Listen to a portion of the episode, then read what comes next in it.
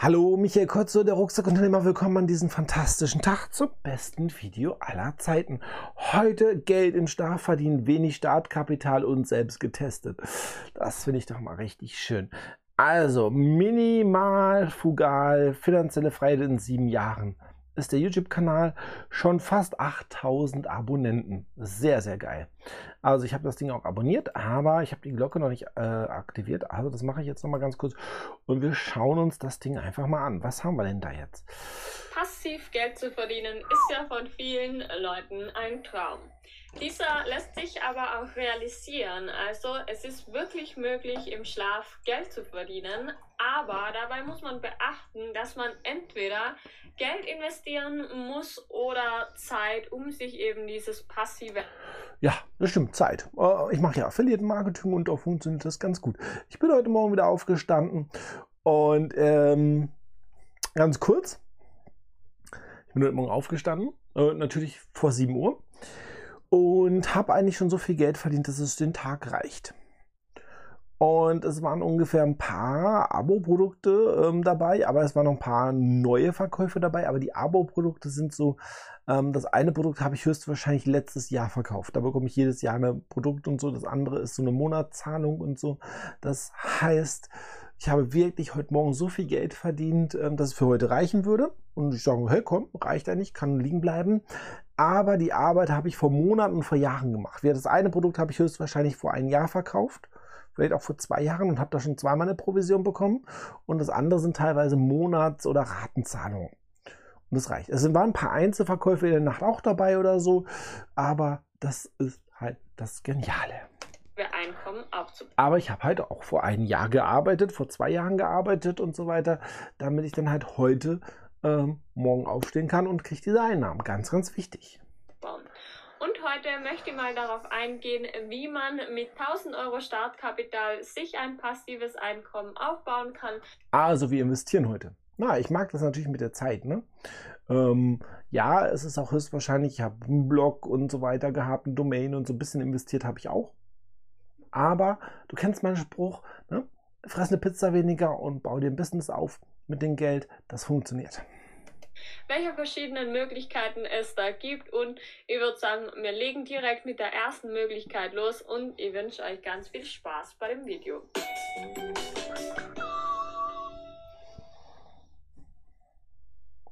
Kurz vorweg aber noch der Hinweis, dass es hier natürlich keine Anlageberatung und auch uh. keine Anlageempfehlung ist. Das sind lediglich ein paar Ideen und ja, Möglichkeiten, wie ich persönlich auch passive Einnahmen generiere, aber ihr müsst natürlich selbst entscheiden, wie ihr euer Geld investiert und was ihr damit macht.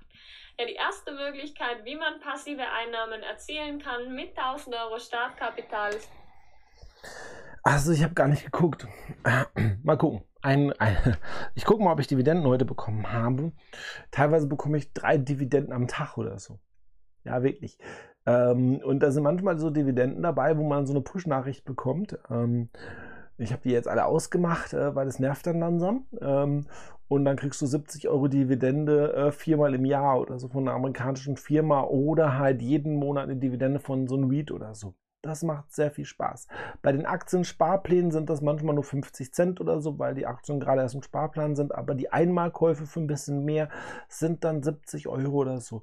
Ja, ich habe auch schon teilweise mehrmals im Jahr dreistellige Summen bekommen jetzt als Dividende. Das fängt dann an, echt Spaß zu machen. Und dann, ja, also es ist eine coole Sache. Es ist eine coole Sache. Und ähm, ja, der Preis der Aktie kann ja auch noch steigen. Ne? Nicht nur auf die Dividende schauen oder so. Hm. Sind Dividendenaktien. Aktien sind ja Anteile von Unternehmen und manche Unternehmen schütten eben Dividenden aus, andere nicht, aber viele eben jedoch schon, vor allem eben auch größere Unternehmen und man könnte jetzt zum Beispiel hergehen und 10 Aktien zu je 100 Euro kaufen von 10 verschiedenen Unternehmen eben also ganz kurz, die letzte Aktie war jetzt hier Tencent, habe ich bekommen. Äh, und dann äh, Home Depot und sowas, Barrick Gold. Barrick Gold hat sogar zweimal eine Dividende ausbezahlt oder so und, und, und Realty Income. McDonald's hat eine größere Dividende, 3M Und äh, Unilever hat eine Dividende bezahlt, Johnson Johnson, ExxonMobil, Microsoft, IBM, äh, Chevron und keine Ahnung, noch ganz viele Investmentsachen, AG, NC und ähm, ja. Maverick hat eine Dividende bezahlt und Walmart und das ist alles nur bis Juni. 3. Juni war Walmart und ja, ATC Purpose hat gezahlt, Starbucks, also Starbucks hat eine Dividende bezahlt und das war alles, äh, Anfang Juni war das jetzt noch so, ja. Und dann war 31. Mai. Ähm, aber auch Starbucks oder so rein theoretisch könnte ich jetzt, äh, Starbucks hat auch viermal im Jahr eine Dividende. Also ein paar Kaffee könnte ich mir davon leisten bei Starbucks. Und mh, hm, ganz ehrlich, wo ich mir das erste Mal eine Starbucks-Aktie gekauft habe. Und da gab es noch kein Corona. Und ich bin durch die Städte gegangen und habe gesehen, wie viele Leute da bei Starbucks sind und äh, geben ihr hart erarbeitetes Geld über die Tresen. Und ich dachte so, ja, yeah, mach das mal. Und ich bin vielleicht so ein, zwei Mal im Jahr bei Starbucks. Ähm, und das, das freut mich. Jedes Mal, wenn ich an einen Starbucks vorbeigehe, denke ich so, ja, kauft euch noch einen Kaffee. Ich bekomme eine Dividende. Und das ist sehr, sehr geil. Und auch diese, diese Aktie von Starbucks und auch ein paar andere, auch Nike-Schuhe oder so oder McDonalds. Ja, geht mit euren Kindern bei McDonalds essen. Ich verdiene jedes Mal Geld sozusagen. Passiv. Geil. Und wie viel passive Einnahmen man dann generiert, das hängt von der sogenannten Dividendenrendite ab. Die kann zum Beispiel 3% sein. Das bedeutet, wenn ihr 100 Euro investiert, dann bekommt ihr 3 Euro an Dividenden, wenn eben die Dividendenrendite 3% ist.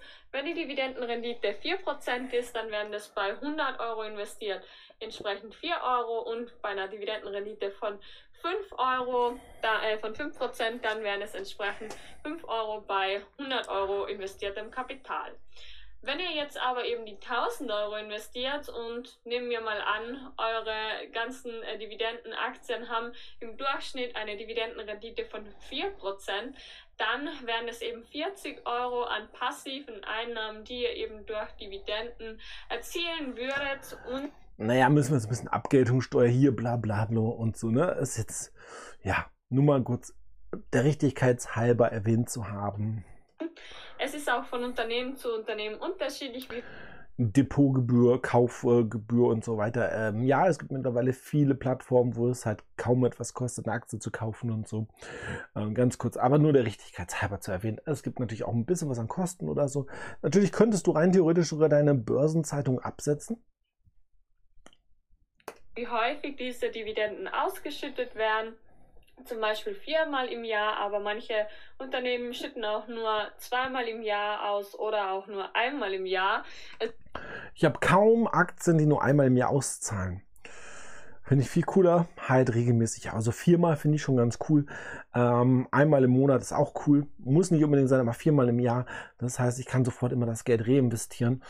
Und wenn das nur einmal im Jahr, könnte ja auch sein, dass es genau zu so einem Zeitpunkt ist, Krise oder so, dass das halt ausgesetzt wird. Und dann musst du wieder ein Jahr warten bis zur Hauptversammlung. Da finde ich doch viermal im Jahr schon ganz cool.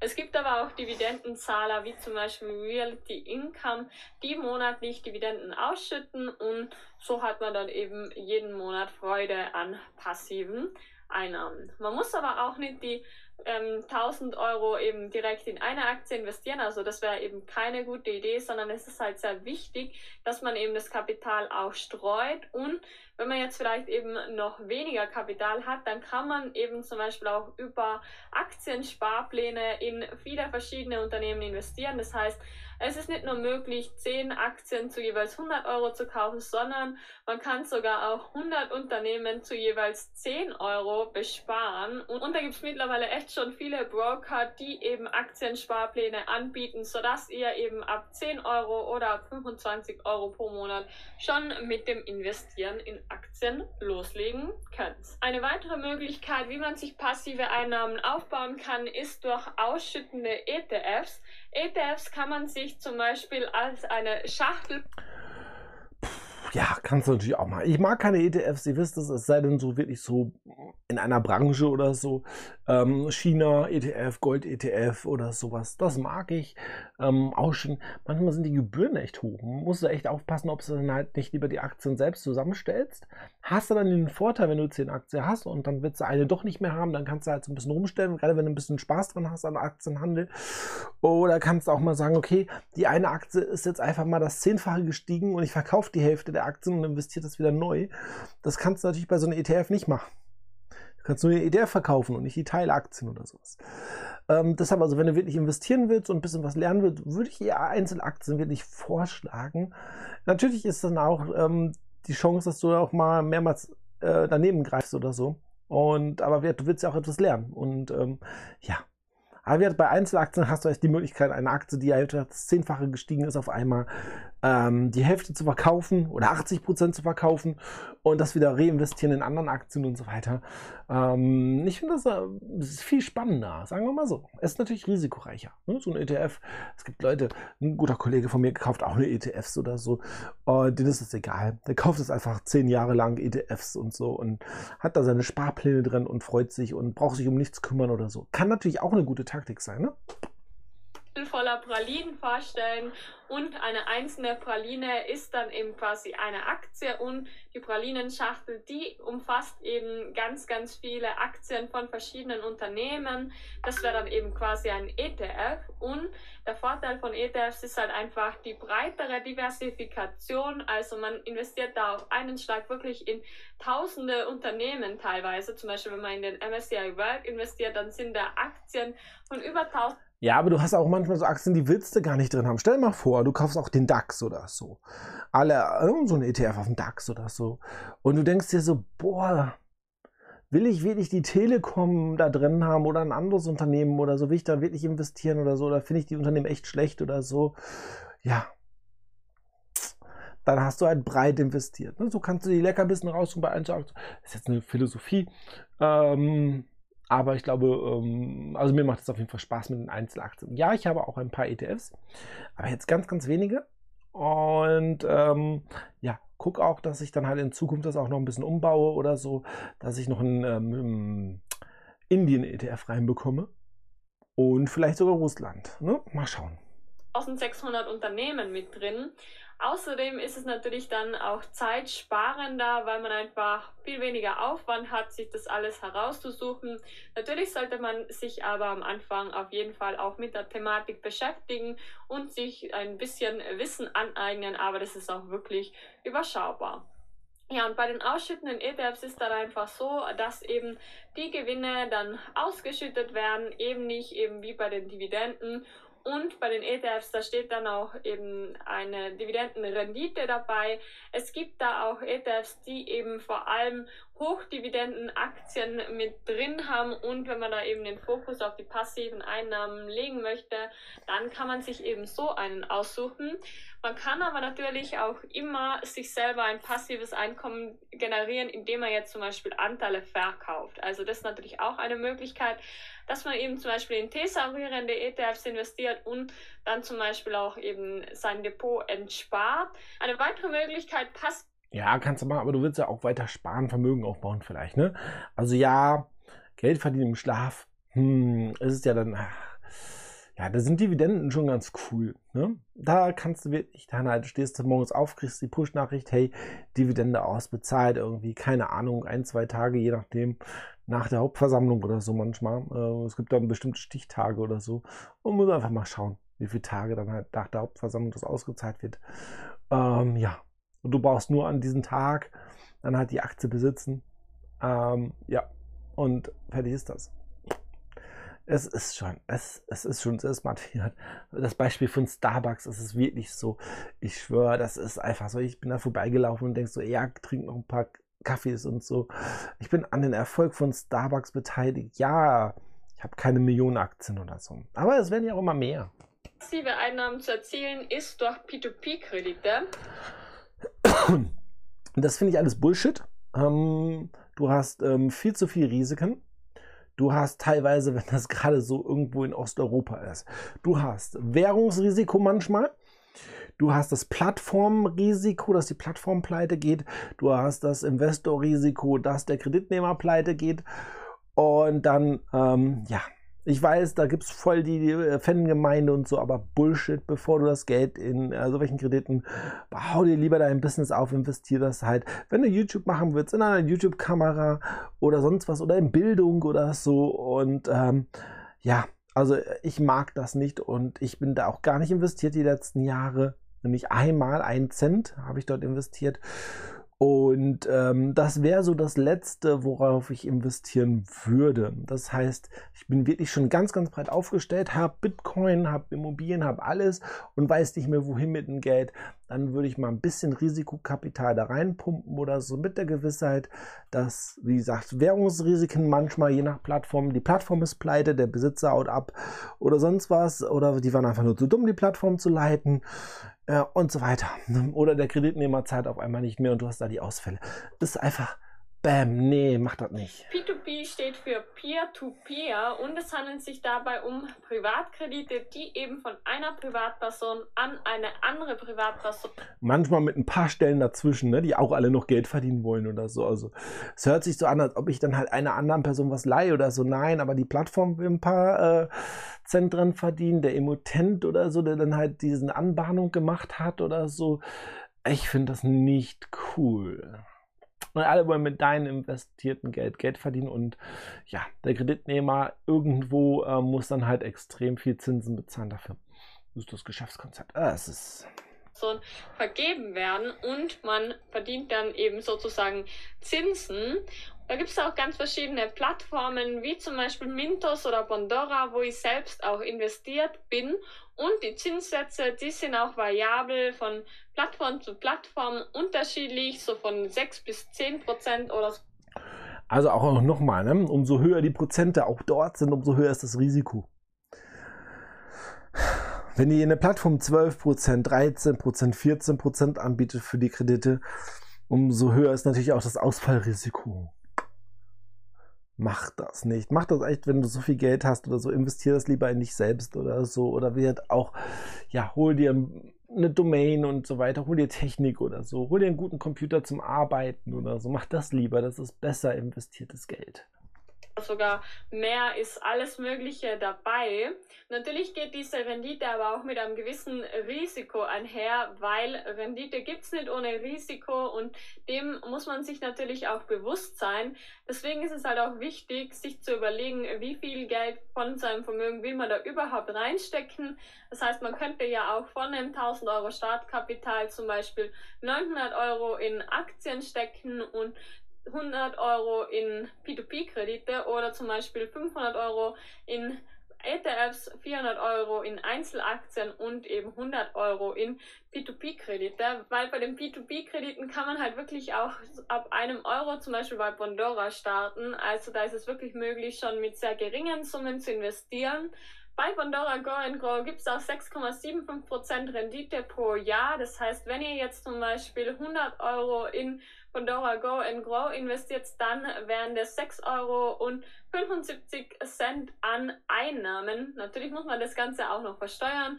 Das gilt natürlich für alle passiven Einnahmen. Also da muss man einfach darauf achten, welche Freibeträge es gibt und wenn man diese überschreitet, dann dementsprechend auch versteuern. Ist natürlich auch von Land zu Land unterschiedlich.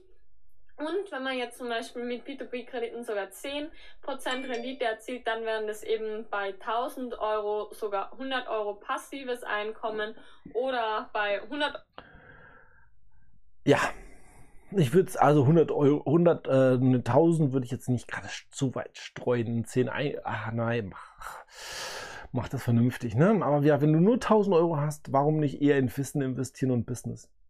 Und dann, äh, das Wissen kannst du in ein, zwei Jahren noch anwenden. Euro investierten Kapital dann eben 10 Euro. Also da kommt natürlich dann immer sehr auf die Rendite drauf an. Passives Einkommen lässt sich außerdem aber zum Beispiel auch durch YouTube-Videos, Bücher oder auch Affiliate-Marketing verdienen. Da muss man halt auf jeden Fall. Und wenn du Affiliate-Marketing lernen willst, dann ist mein Jetset-Affiliate-System eigentlich genau das Richtige, oder?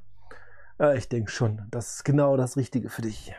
Wissen, dass davor ein gewisser Zeitaufwand auf jeden Fall auch notwendig ist und gegebenenfalls auch danach. Also klar, wenn man ein Buch schreibt, dann ist die Hauptarbeit wahrscheinlich das Buch zu schreiben, aber irgendwie muss es dann ja auch vermarktet werden. Man muss dann gegebenenfalls selber Werbung dafür machen auf Social Media Kanälen oder vielleicht auch Werbung schalten, die dann wiederum was kostet. Aber das ist sowieso immer, ne? Ich finde das so lustig. Es gehen Leute arbeiten für andere Menschen, damit der Chef halt gut Geld verdient, aber ähm, ja, aber für sich selbst was arbeiten und so, ah, bloß nicht zu viel und so. Aber das ist natürlich auch eine Form von passiven Einnahmen, beziehungsweise ich würde sie eher als semi-passive Einnahmen bezeichnen.